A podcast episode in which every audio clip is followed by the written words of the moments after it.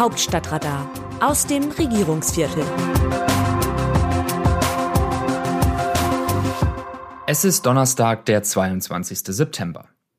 Der Föderalismus ist eine feine Sache, solange es keine Probleme von nationaler Tragweite gibt, die ein schnelles, geschlossenes Handeln fordern. Tja, die Zeiten sind also schlecht für den Föderalismus, beziehungsweise die Zeiten sind nicht so, dass ständig alle föderalen Möglichkeiten bis ins kleinste Detail ausgeschöpft werden können. Kurzum, es braucht Pragmatismus von Bund, Ländern und Kommunen. Schon in der Corona-Pandemie hat sich gezeigt, dass das föderale Prinzip an seine Grenzen kommt, wenn der politische Wille fehlt, in großen Krisen gemeinsam an einem Strang zu ziehen. Erinnern Sie sich noch an die endlos langen Sitzungen der Regierungschefinnen und Regierungschefs der Länder, bei denen es so viele Durchstechereien gab, dass die erstaunte Öffentlichkeit das Ganze wie eine Seifenoper verfolgen konnte? Dann wurde ein gemeinsamer Beschluss verkündet und das Spiel Bund gegen Länder, Länder gegen Bund ging weiter. Alle eilten in ihre Länder, um das umzusetzen, was sie für richtig hielten. In der Öffentlichkeit sorgte das regelmäßig für Verdruss, Verwirrung und am Ende teils Verweigerung, die unübersichtlichen Regeln einzuhalten. Auch jetzt gibt es wieder eine harte Frontstellung der Landesregierungen gegen den Bund. Die Länder sind sauer, dass die Bundesregierung ein Entlastungspaket verkündet, dessen Kosten zu einem großen Teil in den Ländern landen.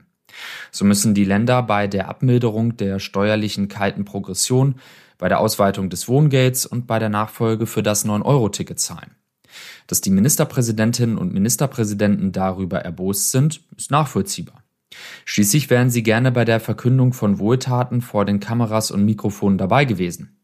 Einfach zahlen, ohne daraus politisch Kapital schlagen zu können, liegt nicht in der DNA der Landesväter und Landesmütter. Daher versuchen nun einige mit Frontstellungen gegen den Bund ihre politischen Geländegewinne zu machen. Dass Markus Söder von der CSU aus Bayern und Hendrik Wüst von der CDU aus NRW so vorgehen, ist nachvollziehbar. Ihre Parteien sind auf Bundesebene in der Opposition. Aufhorchen lassen muss aber, dass es auch Proteste vom niedersächsischen Regierungschef Stefan Weil von der SPD oder auch von Winfried Kretschmann von den Grünen aus Baden-Württemberg gibt. Das heißt, die Länderproteste lassen sich nicht einfach nur unter parteipolitischem Getöse verbuchen.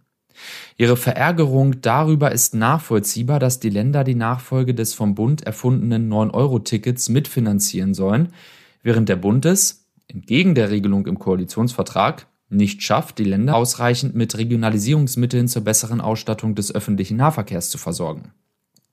Die Wahrscheinlichkeit, dass das Entlastungspaket im Bundesrat durchfällt und eine weitere Schleife über den Vermittlungsausschuss drehen muss, ist nicht ganz gering.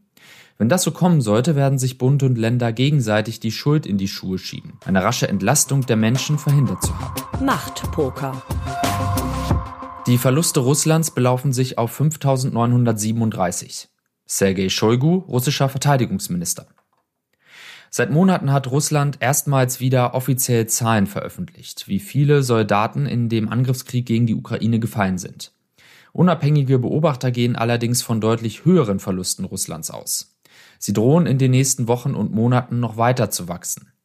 Durch die am Mittwoch verkündete Teilmobilmachung kann Putin weitere 300.000 Reservisten ziehen, um sie in seinen Krieg zu schicken.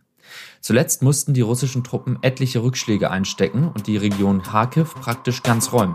Wie sehen die Demoskopen die Stimmung im Land? Während die Bevölkerung irritiert ist von der Energiepolitik der Bundesregierung und diese kritisch bewertet, stößt die zurückhaltende Position insbesondere des Kanzlers auf Zustimmung einer Mehrheit der Wahlberechtigten. Das geht aus dem aktuellen Bericht des Meinungsforschungsinstituts Forsa hervor.